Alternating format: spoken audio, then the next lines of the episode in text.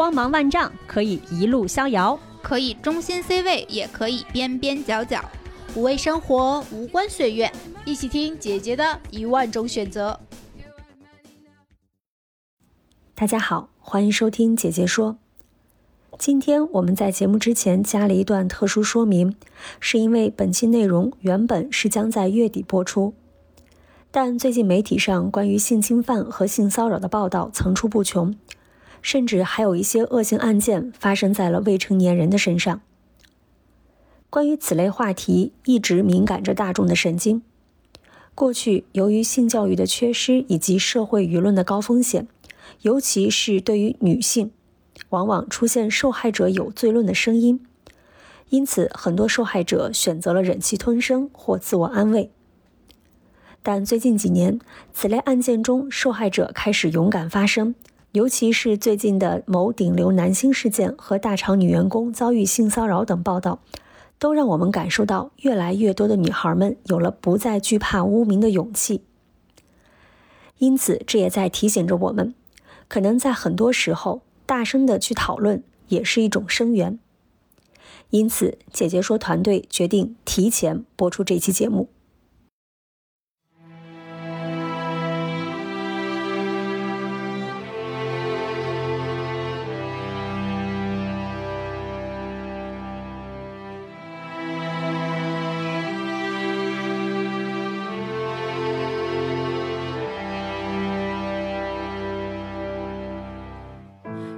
Tell me it gets better, it gets better in time. You say I pull myself together, pull it together, you'll be fine.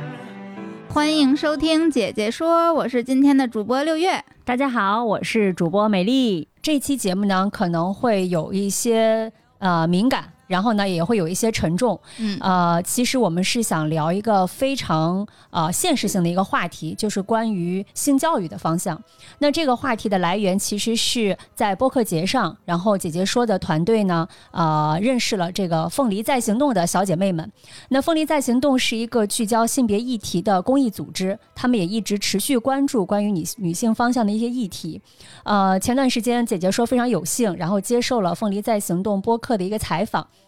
没想到的是，在采访之后，我们又聊出了这期节目的一个主题。啊，那首先先让两位嘉宾和大家打一个招呼吧。Hello，大家好，我是卢克。啊，卢克好，欢迎。嗯。Hello，大家好，我是老刘，今天很荣幸又来了，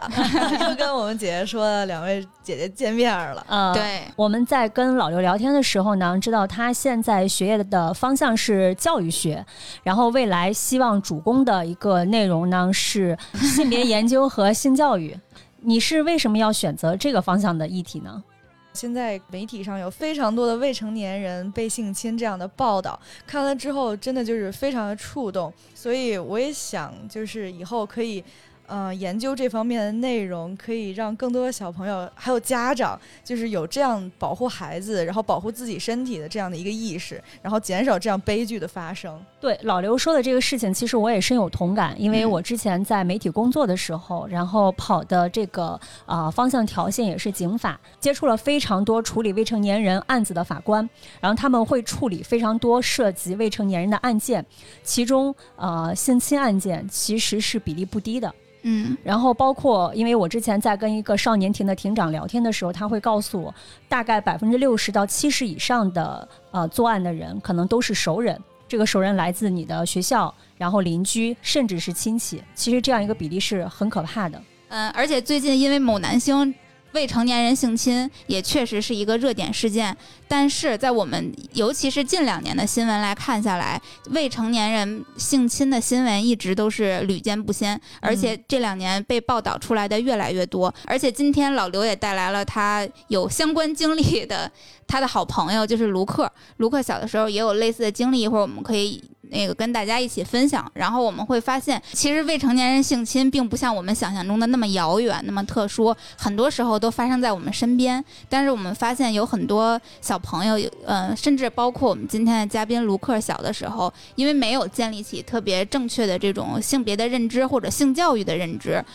大家甚至都不知道自己正在被侵犯，这也是我们为什么想做今天这期节目的原因。对，啊，除此之外呢，包括我们几位姐姐在私下聊天的时候，会发现，其实还有就是我们经常会面临的一个。呃，逃不过去的话题就是性骚扰。对，一个女孩长从小长到大会面临多少性骚扰？我们今天会聊一聊。是节目开始之前，我觉得首先要感谢这个愿意在今天在节目当中去呃分享自己曾经过往的这个朋友，然后也是鼓了鼓起了非常大的勇气，我们也表示非常大的感谢。那尤其是卢克愿意来跟我们分享自己小时候的经历过的一些事情嘛？嗯，不用不用，就是我愿意来。可能我觉得，在我心里来说，这件事儿已经已经释然了。但是，我觉得对于更多的人来说，这样的事情发生在不懂事儿的童年来说，这可能对大部分人来说，他们可能这辈子都不会释怀。所以我今天想来说一说这件事儿，然后给更多的未成年人或者他们的家长一些。忠告还有以身说法的感觉，嗯嗯。那卢克小的时候是跟哥哥的故事吗？对对，呃，这个关系就我觉得比较复杂。就是对于我我来说，我的家庭是一个原生家庭，但是我我有一个姐姐，嗯，她是。对于他来说，我的家庭是一个重组家庭，我的爸爸不是他的亲生父亲。嗯，可能就是因为这个原因，再加上呃，我妈妈是一个外地人，她嫁到北京来，所以对于他们我妈妈那一家的人来说，可能会觉得呃，父母的偏爱会更多一些，怕我的姐姐会受到一些不平等的对待或者爱，所以我妈妈那边的亲戚就会想，每一次去他们家的时候。他们都大多数对我的感觉，我从小到大的感觉都没有让我觉得很友善。相比对于我的姐姐来说，嗯，就可能可能你妈妈那边的亲戚觉得你是至少是亲爸亲妈，然后姐姐那边是单亲，对，所以对她的那个关心就会更多一些。对对，但是让小时候的你觉得被被冷落了。对对，可能现在来说是冷落，或者是。对于我，出于我对于我姐姐的关心，出于一个小孩的心理来说，我想要去讨好他们，我想要和他们的一家人也想要成为和我姐姐和他们一样的关系。嗯，因为他们的家庭里面有一个孩子，就是我的表哥。嗯，呃，他是愿意和我玩的，他愿意和我玩这个，对于我来说，我觉得算是一种示好。那我肯定。不愿意放弃这一次跟他们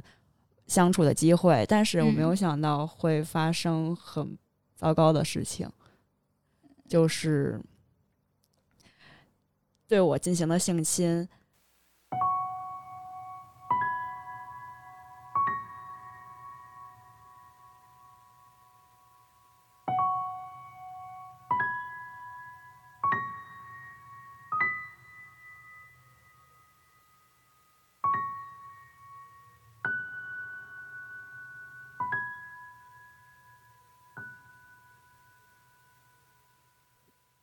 嗯，跟他的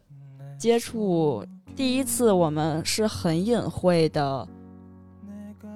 侵犯。对于我当初小的时候来说，我觉得那不是侵犯，但是对于长大的我以后来说，就那个也算是侵犯。嗯，我能，我不好意思打断一下，我我能了解一下你那时候多大吗？我忘了是小学一年级还是小学一年级之前啊？就是我的哥哥。他比我大概大个八九岁的样子啊，他初中生是中学生，应该是。呃，他那一次是在他爸爸的一个学校里面的一个计算机房，我站在他的前面，然后他坐在椅子上，然后他把那个电脑上面出现了扑克牌的画面，但是那个扑克牌的画面是苍老师，是穿着那，是穿着穿着 sexy 的。苍老师，然后他跟我说：“他说，呃，你长大以后就穿成这样给我看好不好？”我当时我以为他说这种话是出于，就比如说小孩儿就老会对自己喜欢的人来说说那个你长大以后嫁给我好不好啊？嗯就这种开玩笑，就我觉嗯得就是应该成玩笑话对，或者是已经对我表示很示好的方式，所以我当时就是只是笑了笑，我没有意识到这是什么问题。嗯但是第二回是在他的家里面，在他的家里面，那个时候我妈和他的妈妈应该都在午休午睡，然后他把我叫到他的房间里面，然后。看一个，是我觉得这很侮辱那个人，就是 Michael Jackson 的最初的一个专辑，那个嗯专辑里面有一些很很暴露的，也不能说暴露，带有引诱色彩的一些画画面面。明白。嗯嗯然后呢，还呃，然后他就把我的裤子给脱了，他就把我的裤子给脱了，就是外裤还有我的 pants 都给脱了。嗯，他呃也把自己的裤子脱了，把我放到他的腿上，我能感受到他应该是进去了。我当时的意识就是特别空空白，我我懵了，吓懵了。就我不知道这是嗯什么事儿。呃，还有就是我当时唯一的感觉就是疼，然后也是小学的时候是吗？，对对对，这种经历大概持续了两年的时间。那时候每两年。应该我不能确定大概的时间长度，但是就是每一次那时候那个时期，每一次去他家都会发生这种事情。妈呀！你呃没，跟你妈妈说过，就是我不想去他们家了吗？或者当时你对这个行为有有天然的反感，或者是还是说我什么都不知道，嗯，就什么都不懂。怎么说呢？就是我内心告诉我这不是一个好事儿，所以我从来没有跟我家里人说过，我怕我会嗯被说。嗯就会觉得是你的问题，对吗？对对，嗯他对我的性侵不只是在他的家里，有时候他会来我家来串亲戚，也会发生，就是在没有人的时候也会发生这种嗯事儿。对我来说，影响最是就是最给我留下最大阴影的，大概就是有一回我在他家的阳台。嗯那种落地窗的阳台前面嗯玩儿，我低头玩儿，我忘了玩的是什么东西。他站在我的面前，然后我抬头以后看到了他的生殖器官，嗯，然后他想让，就是他想让我的嘴巴过去。我当时好震惊，就是就是变本加厉了。就是我对，我第一次见到那个东西。嗯然后哦，我的妈呀！我不敢过去，但是他一定要让我过去。就是这种情况，就可以报警吗？吧？真的，其实是可以的，对但是但还是因为卢证据。对卢克小时候太小了，就是他小时候还没有认识到这件事情的严重性，以至于你完全你也不知道自己在干什么。虽然你觉得自己不是做的不是一件好事儿，但是因为我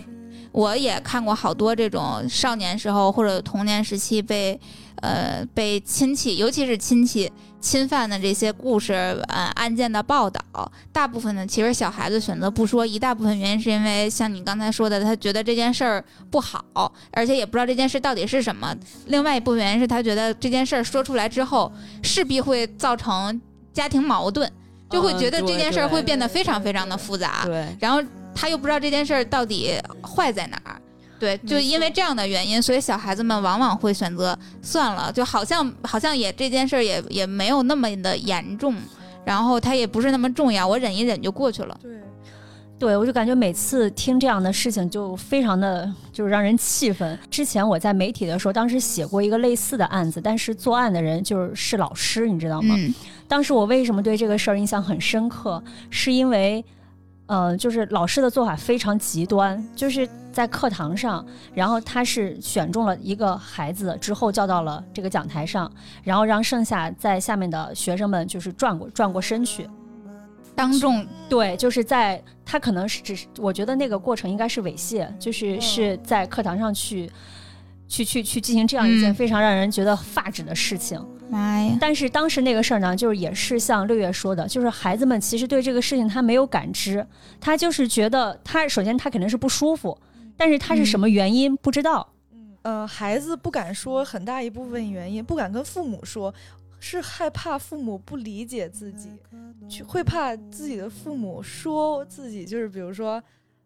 是不是你太敏感啦？对对对，是不是你的问题啊？家长会对并不觉得这是一件什么事儿，所以我觉得性教育这个东西，如果我们谈回到性教育，我们不仅是要教育孩子，我们要教育，就是家长也应该有性教育，需要让家长对于孩跟孩子之间。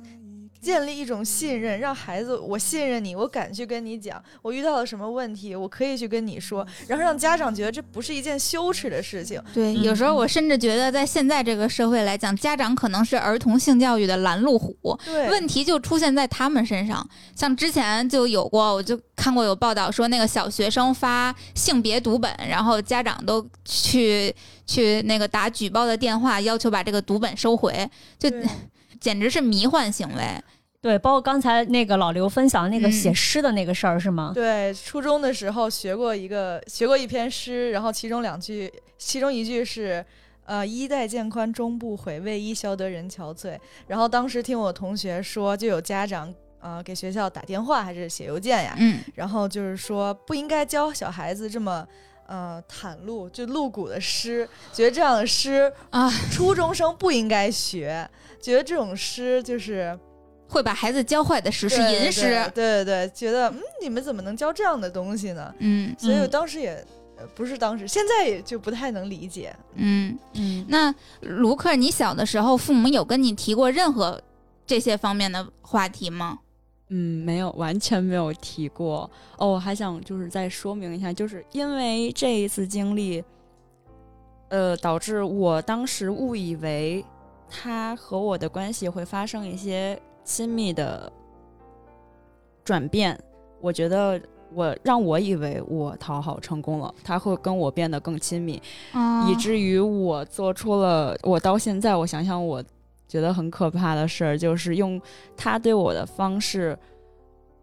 我想要去讨好我另外一个妈妈家亲戚的哥哥啊，就是可能那个哥哥他很。就是他已经就是成熟了，观念成熟了，呃，反正没有进行。但是这件事儿，我到现在想，我都不知道怎么面对他，我觉得好尴尬。我感觉每一次看着他，我都怕他觉得我在在在在对他性骚扰，或者对他在性侵，你知道吗？我到长大以后，可能谈恋爱，我觉得发生 have sex 这个是一个。就是他其实有影响到你后续的两性的亲密关系。对，毕竟是算是很亲的哥哥嘛。然后他今年结婚的时候，他也会来我家，然后带着他的妻子来我家。然后包括前几年的时候，有时候会跟他们一起出去玩。我我每次看见他，我都嗯觉得无法面对，无法面对。然后我都不知道怎么。他是怎么这么自如的跟我说话？还就他完全忘，好像忘记了对对对那些事情。对，那在整个的过程中，你从来都没有说想过，哪怕是旁敲侧击的跟父母那边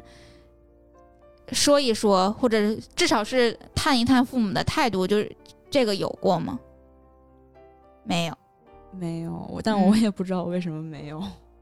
就是首先，他印象中是对这个事儿是完全无认知的，所以他也不知道该怎么表达。他甚至我觉得可能有，就像他后来想用同样的行为去讨好另一个哥哥的时候，我觉得有很多、有很多、有很多，尤其是小孩未成年，在这方面认知不太成熟的情况下，他会自我美化这件事儿。对他不觉得这个事情，就是他会把它呃呃完全反向到这个是一个拉近关系的一种方式和手段，但其实是可能对自己的是一种伤害吧。但我觉得还是那句话，不是卢克的问题了，对，完全不是你的问题。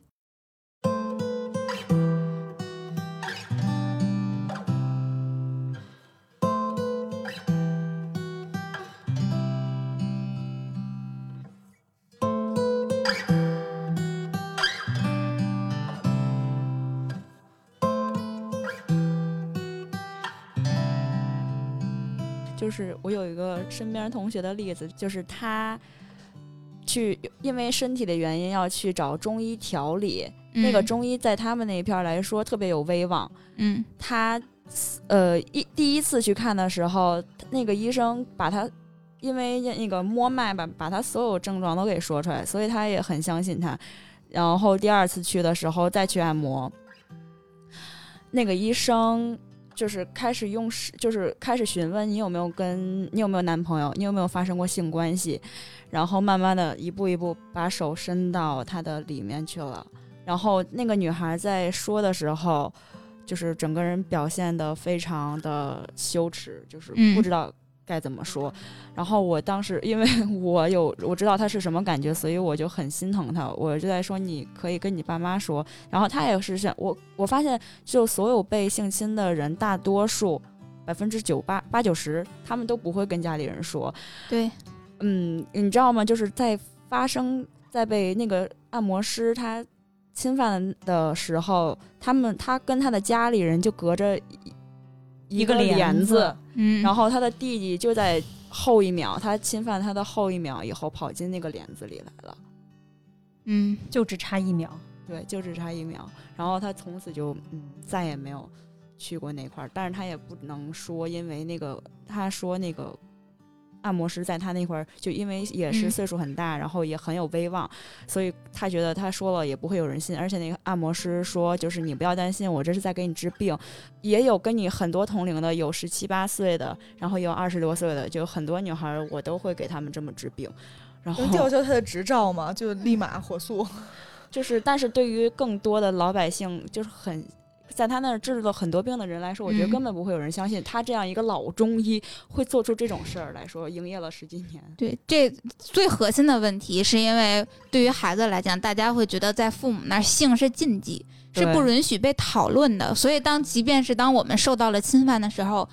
我们也依然觉得这样的话题，即便是向父母求助，都是犯了禁忌。之前网上一直都说，我们就至少中国的孩子，嗯，尤其是男生的性教育，基本上就是来自于黄片儿。嗯，对，然后其实是都是非常不正规的，然后也是因为他们来他们的性教育从这样的渠道获得，导致他们完全不知道性的边界。对，嗯所以我觉得这个跟那个强奸、嗯，侵犯，就是因为可能在那个电影里面所出呈现的画面就是男性强、女性弱、女性顺从、男性主导，那可能他觉得现实生活中也应该是这个样子的。然后说到这个，刚才我们聊到那个教育缺失的问题，嗯。然后这个其实我也特别有同感，因为就作为一个八零后，这里面的老姐姐，嗯。我好像回想了一下，就是从小到大的接受的关于性教育，其实好像没有，可能就可能就初中的生物课，对它止于嗯。器官，你知道吗？嗯它就是用非常生物学的角度告诉你你是怎么出来的，男男嗯。男性器官是什么样，女性器官是什么样。但是对于更比如说两性关系，然后嗯性教育这个其实是是是缺失的。那先咱先不说像两性关系这么深的，最简单的，比如说作为女孩儿，呃，我们在月经初潮的时候，我身边是有闺蜜完全不知道自己在发生什么的，她发现自己流血了，以为自己得了绝症，就是在卫生间里边哭，然后出来跟父母去说这件事儿，然后才知道这是一个正常的生理行为。对我们那个时候的同学是会有羞耻感的，对就是觉得第一次出现这个情况，就是我比别人早熟，我是不是不正常？我是不是很羞耻？然后在没有人的时候去洗手间去处理掉这些事情。我们那个时候的羞耻感，我觉得更多是来自于异性，来自于男生的，他会嗯嘲笑你，尤其是当你拿着那个姨妈巾你去嗯换的时候，他们就会用那种眼神看着你，让你整个人浑身都特别不舒服。就嗯。我的小学男生可能比较贱，他们会翻女生的书包，然后拿出来那个卫生巾。啊当众嘲、笑。这个嗯。他有用这个呀，然后对，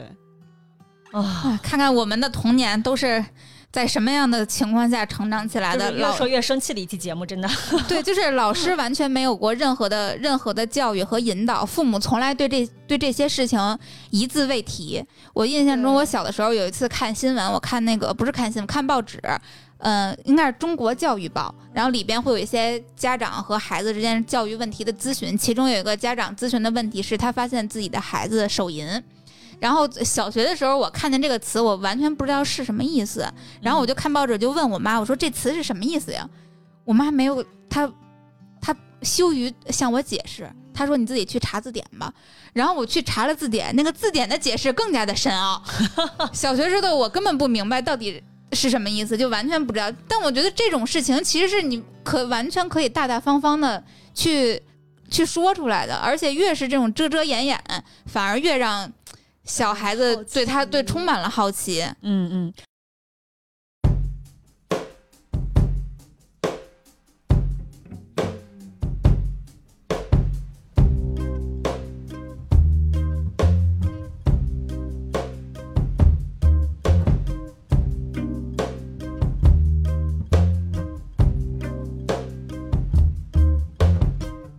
呃，我们其实说回到刚才聊的一个话题，嗯就是性骚扰。我们身边所有的女生在从小到大都或多或少的经历过性骚扰的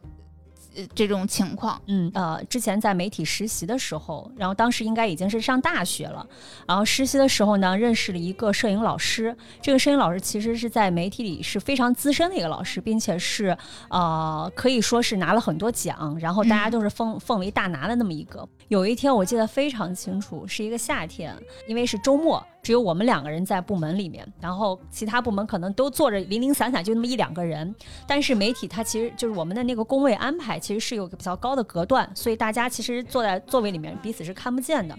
呃，当时他坐在我的后面，然后呢，我稿子写完了之后让他去配图，这个时候他跟我说了一句，他说就是你你过来看看选选选选照片嘛。然后我就过去选照片，然后他一把就把我拉到了他的腿上坐着。这个时候呢，就是哎，这件事儿就是说的很蠢，又又蠢又生气。我当时并没有意识到这是有什么问题。但你当时都大学了，对，呃，我当时其实是和卢克有一样的想法，我是觉得这个老师跟我亲才会这样。嗯，然后我当时还其实有一丝开心，我觉得哎，是不是和这个人的关系其实还比较紧密？然后在我相对比较就是就是还沉浸在当时那种情绪的时候，他亲了我一口，他啊亲，对他亲了我脸蛋儿一口，而且还拍了照片。还拍了照片，对，是的，这个 其实我跟你讲，我觉得让我自己最生气的是，当时我没有发现这是任何问题，直到呃在前几年，当时就是国外出那个 Me Too 运动的时候，嗯大家都会在想自己小时候遭遇过什么样的一些性骚扰，我突然间意识到，这妥妥就是性骚扰。我觉得真的就是它既是一个教育的一个缺失，我自己对这件事情完全没有认知，我嗯反而会觉得哦，这是我和一个人亲密的一个表现。我会觉得哦，你看我比其他实习生跟这个老师更亲，然后就会让我产生这种很错误的一些很迷思的这样一些想法。对，同样的经历我也有，但我那个是上初中的时候，我们嗯初中的物理老师，嗯、也不能说全部，但是至少我觉得三分之一的女生都做过他的腿，然后被他摸手啊什么的。然后我们这些女孩子，因为我其实我觉得我个人已经算是，嗯、性就是性成熟，至少在这个认知上的成熟相对比较早的了。嗯然后我上初中的时候，我知道他这件事儿反正不太好，嗯但是女生们一起在聊物理老师对我们做这些事儿的时候，我们是以一种调侃，对调侃的方式去说说，哎你看这个老师老色鬼，但是没有人觉得，没有人觉得，对，没有人觉得他是问题，没有人觉得这件事儿不应该，就只是女生私下里聊一聊，拿这件事儿开玩笑了。然后包括前一段时间，就是有一个新闻，嗯、一个男生控诉了他上中学时候的那个老师对男生们，嗯，拳打脚踢，对女生们性骚扰。我觉得很多问题真的都是，一方面是我们长大了，另一方面可能也确确实实是这两年的这些相关的性别议题越来越多，我们开始嗯认识到了。嗯才有的意识。比如说这几年，就像现在这个，嗯、前段时间因为某男星顶流男星这个事件，大家也会说是女孩救了女孩，因为一个女孩站出来说，所以。刚开始的时候，很多人也觉得怎么可能呢？他怎么可能是这样的人呢？嗯，他位高权重，想睡什么样的女孩睡不着？对，这都都是最开始的。那后边会有越来越多的女孩，大家都抛弃了，都放下了自己原有的这种顾虑，然后选择站出来说出真相。这很多原因，就是很多情况下其实是，呃，社会的氛围在进步。嗯，嗯，而且有时候我经常会有一种心态，就是如果让我逮着一个。就是我脑海中就会不停的脑补我要怎么去弄他，你知道吧？对我也经常会有像，但是我小的时，呃，也不能，我那会儿也大学快毕业了，嗯应该是嗯，二十出头岁的时候，在地铁晚高峰，北京晚高峰的地铁四号线里面遇见了录音癖。其实，在遇见之前，我也因为我本身大家可能也能够感受到，我已经不是那种很柔弱的女孩了。对，并且我的嗯，在性方面，我觉得我是属于比较早熟的。但是当我呃那会儿可能是发生在一三年或者一二年的样子，我在地铁里边真的遇见了一个录音癖的时候，我是不敢的，我不敢有反应，嗯，就是我不敢叫，然后我也不敢。我也不敢回应他，我整个人其实就是木讷在那儿。因为当时的情况是，因为他晚高峰人很多，我是站在这个车门的车门的左侧，然后他站在车门的右侧，我们相当于我们两个人都背对着车门，然后我们两个人是成一个三角，就这种侧身互相能够看到。我其实不会正常情况下，咱们不会正常去去看别人的裤裆，但是我在那个车门的倒影里，那个反光里，我感觉，咦，好像是。但是我又不能确定，嗯，但是我自己觉得，嗯，就当你觉得好像是不能确定的时候，就你肯定会认真的看，然后我也会斜着去看一下他的他的身体，然后我发现确实是他确确实是露出了他的他的器官，嗯。然后当时我曾经也像美丽一样，我觉得自己是一个女汉子，嗯，但是在那时那刻的时候，我脑海里边的第一个反应就是，如果我这个时候叫出来，或者我这个时候把这件事儿公布于众，我能不能打过他？因为哦在当时的环境下，他不像现在，现在我们。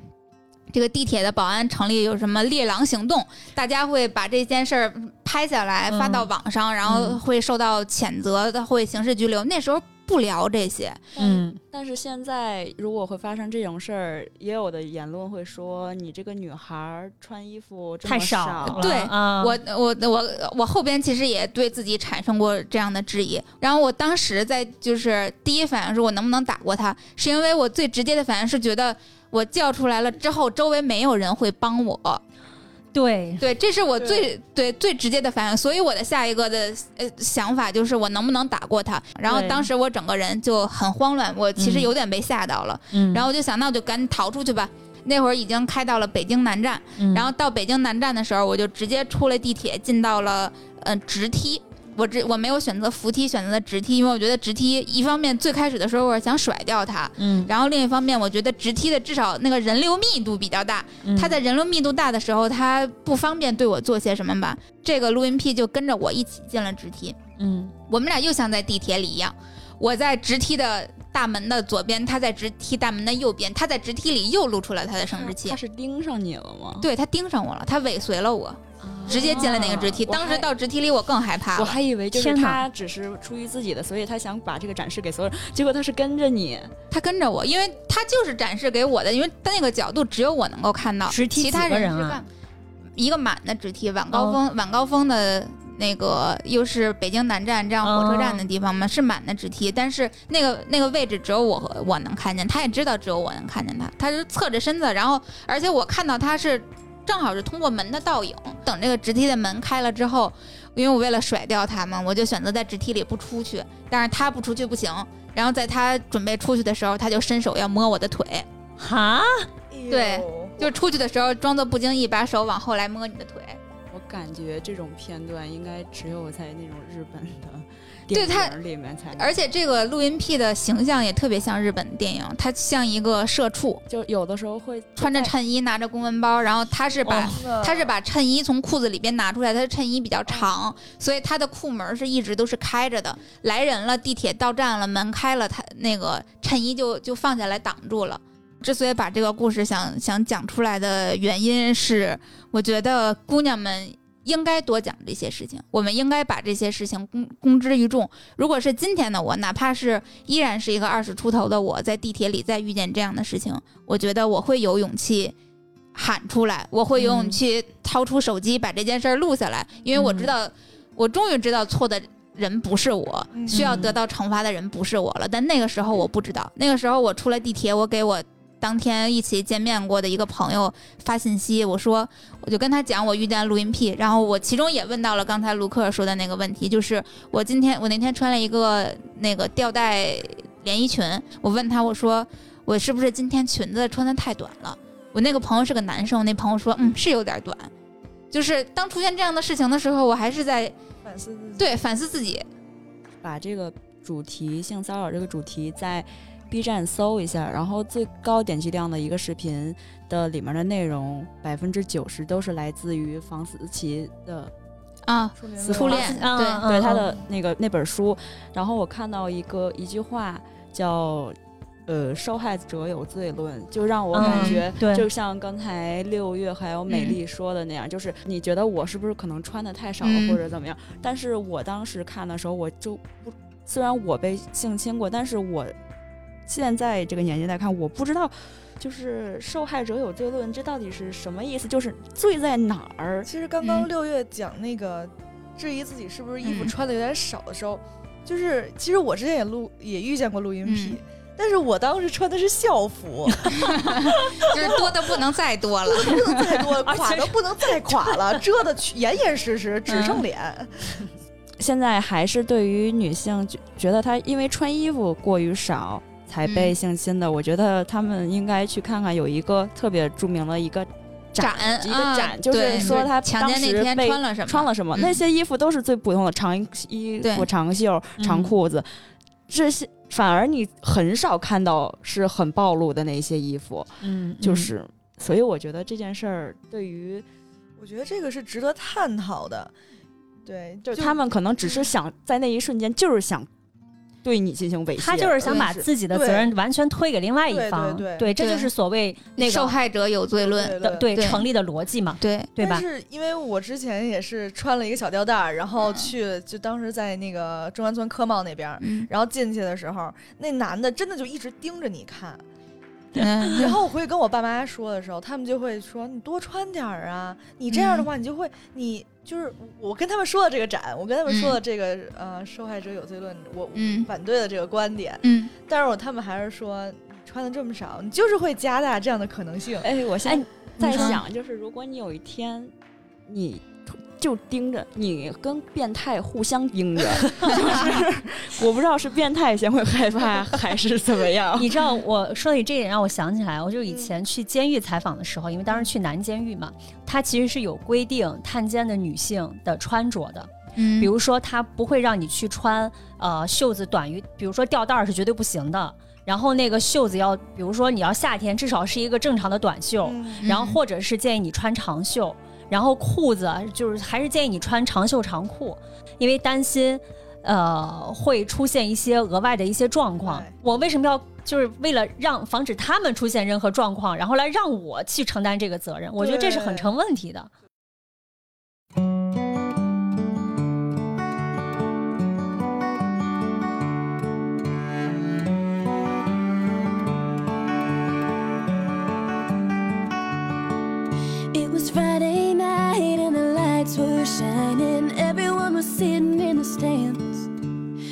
们脑海中去幻想可以有一个就是女生自我拯救，然后像一个女英雄一般的一个角色，但是有时候在很多现实当中，嗯其实是比较难做的。我觉得刚才六月说到一个场景，是在一个整个的一个呃比较公共环境，对，然后如果在职场上遇到这个事情，可能单一的问题就会变得复杂化。因为我有呃，其实我身边有不止一个朋友遇到过这样的职场的性骚扰，对他们骚扰的都是上级。比如说我有一个朋友，因为也是呃之前在呃之前工作的时候认识的，当时就是他非常气愤的来跟我说一件事儿是什么呢？他说老板找他了，让他去跟客户谈恋爱。啊，对，就是老板把他当成性资源了。因为他当时非常生气来跟我说，首先他没有办法确定他自己有没有 get 到这个是不是这个点，嗯但当他后来慢慢去和客户接触的时候，他会发现一，比如说老板和客户的场景，老板就会把他从家里薅过来，然后呢，有一些这种老板会故意制造一些场景让他和客户单独相处，他就觉得一定是出问题了。当然，老板不会非常明确的告诉你你要去跟客户谈恋爱，如果是明确的告诉你，这老板也太傻太傻了，对吧嗯？他肯定是用一些非常隐晦的方式去说。甚至包括还有一些在，比如说你你在工作过程当中，你会收到上司给你发来的一些微信，这个微信呢语言非常的奇怪，但是呢你又不能说他是他对你在进行一些言语的，就是言语非常露骨，嗯。就是一个跨了比你大大概四到五级以上的一个大领导给你嗯。发一条信息问你吃饭了没，然后在干嘛，今天忙不忙，然后几点下班儿，有没有时间见面，你不觉得很诡异吗？当我认识这个朋友去拿这个事情去向他的直属领导去求助的时候，得到的反馈就是，这不很正常吗？这对他来讲就觉得是一件非常已经形成骚扰的事情。嗯但是你知道，有时候职场就有很，就像我觉得刚六月说的，有很多事情是很灰色的，嗯，他不会说非常暧昧的信息，但是他不停的给你发。在职场上遇到一个最大的一个问题，就是它存在职级的问题、权力划分的问题，以及你怎么去处理处理人际关系的问题。你的领导的领导的领导是这位人士，那你的领导嗯是怎么来处理这个事儿呢？你是怎么处理这个事儿？你是要辞职吗？在这个公司，很多人觉得不甘心，是因为在这儿已经做了十几年，已经形成了自己的一定的这个这个这个圈子，然后已经有有一定的在这个公司形成一定的实力，所以就是在当这个事情很多事情发生在职场的时候，其实大家会考虑的会更多。而且刚刚听那嗯个美丽讲，就是我现在觉得会不会就是。呃，性骚扰、职场性骚扰这个已经变成了一个大家司空见惯的事情。你的嗯上级是不是嗯也经历过？所以你跟你上级说的时候，上级说啊，这不是很正常的一件事儿吗？对，嗯这这好可怕呀！虽然我还没有进入职场，而且最可怕的，有可能是你求助的对象，就是他可能是你某一些资源的烈焰房，你知道吗？就是你去求助的对象，他反而其实是帮那个权力位置的人、啊去烈焰的人。嗯，这件事情其实是非常后怕的一件事情。我对这就让我想到了最近就是对，热门热点事件，啊他的嗯那个对对对对对对我想，问一下，就是，呃，一个女性想要在职场上面想要做到一个女强人的角色，真的需要通过潜规则的方式吗？嗯这是至少这是必须的一步吗？呃，我因为我现在是三十出头，然后女强人不敢当，但是至少生活独立、经济独立是没有什么问题的。呃，嗯，在我这是没有过任何，我是没有经历过任何的潜规则或者什么的。但是我觉得至少会有一部分，会有一部分人有，可能也因为我的行业比较特殊，因为我本身就从事文化娱乐。就是这方面的行业，然后大家都是比较没有那么强的权力的压制，比较扁平我这个关系。我曾经就是十八岁的时候第一次面对社会，然后遇见一个，呃，当时我是什么都不懂嘛，小年小，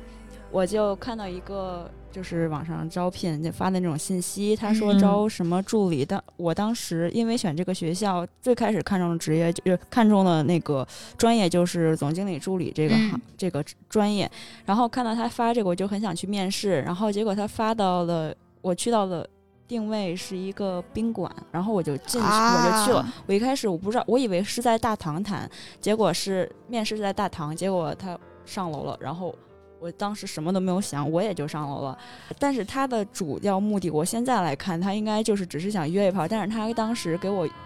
用的话术就是说，呃，你跟我发生这一次关系，我你可以用这一次关系换到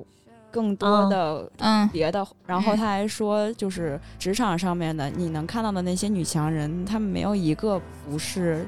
没有被骚，就是嗯。经历过这一些事儿的，嗯，所以我当时就被洗脑了，你知道吗？我觉得现在虽然我我我真的是没有入职场，嗯。但是经常会听到很多人说，你看这个女的她上来，她不就是因为什么什么什么跟哪啊对。个谁好了好，嗯。跟谁好了，然后才上来的吗？对，我觉得虽然我们现在没有什么数据支撑，然后也没有这个相关的这样的一些调研报告，但是我觉得我们有遇到过这样的一些情况。但是呢，最终还是其实是把呃，我觉得是完全是把女性站放在一个非常不平等的一个位置，然后通过这种权利，然后去赋予她所谓的就是对于权力权力强势的一方，就会觉得我有这个能力。然后让你臣服于我，并且我把我的权利给你，它其实完全是一个不对等的一个一个一个状态嘛。嗯就为什么现在，包括我在聊之前，我们也就查了一些相关的法律。嗯其实法律现在更多的规范的，或者说是防止的，是相对严重的性侵害事件。他可能到一定严重程度才会去去通过法律的手段可以帮去去保护你。其实近段时间出现了一个案子，然后当时呢，就可能就前两天的时间，说一个姑娘被他上司骚扰，然后呢，这个姑娘后来为什么打官司会赢呢？因为这个姑娘偷拍了。在法、法庭上的时候，就有人质疑你偷拍是不是可以作为证据存在，当然最后法官还是支持了，所以他最后是获获赔一万五。对，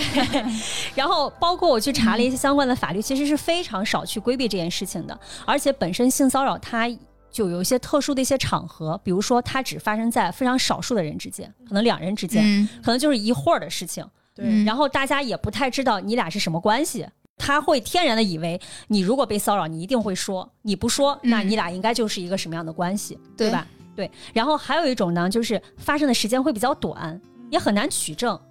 你说，比如说，就就坐坐你腿上一会儿，然后就再起来，你说我怎么拍？我怎么嗯去取证？而且更关键的是，当你要去反抗这件事情的时候，别人就会说：“你至于吗？不就是怎么怎么怎么样呢？对吧？”其实很多这样，大家会觉得你的一些所谓对这件事情的一个边界，在他们看来过于敏感了。嗯，嗯这个就让就让很多性骚扰其实是处于非常灰色的一个状态。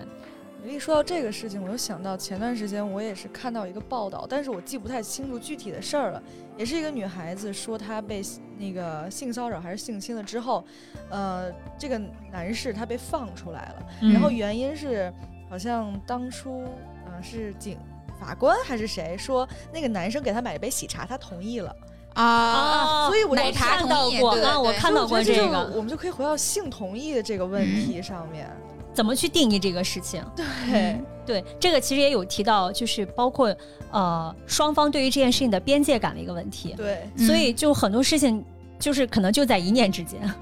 对，更多的是像最近的这个热点事件一样，当我们女孩子在不管你是在职场中，你还是在学校里遇见老师，当你遇见了这些事情，它让你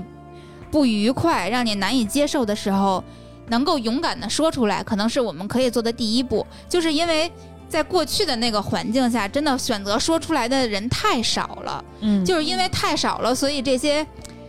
高等级的，他利用他的这些，利用他的权力的优势，他的资源的优势，对，屡试不爽，嗯所以导致这样的情况可能成为一个社会的常态。嗯，对，嗯但这几年我觉得肯定会越来越少。嗯对嗯。像前段时间咱们刚才已经提到过非常多次的顶流男星事件啊，嗯。对，当时当他被呃刑事拘留的这个消息呃呃发出来之后，我看到这个消息的时候，我非常非常的激动，然后发。对我发了一条朋友圈，我说感谢独美竹，让女孩有了不惧污名的勇气，因为嗯在此之前，所有嗯包括我们生活中面临这些问题，当女孩子提出来，哎，我被我被侵犯了，我被骚扰了，大部分的声音还都是在这个集中在这个女孩身上。你穿的太少了，你是不是这个苍蝇不叮无缝的鸡蛋？他对你这么做的时候，你没有给予明确的 say no 啊，所以才会这个愈演愈烈呀。就各种各样的问题，全部都出现在了我们所谓的受害者的身上，包括都美竹也一样，她在整个的事件中，咱们先不说有没有私心的。都不重要，至少在整个事件中，他其实受到了非常非常多的攻击。嗯然后在这样的攻击的呃社会状态下、社会舆论下，有越有呃更多的女孩选择站出来，跟他站在了世界的同一边。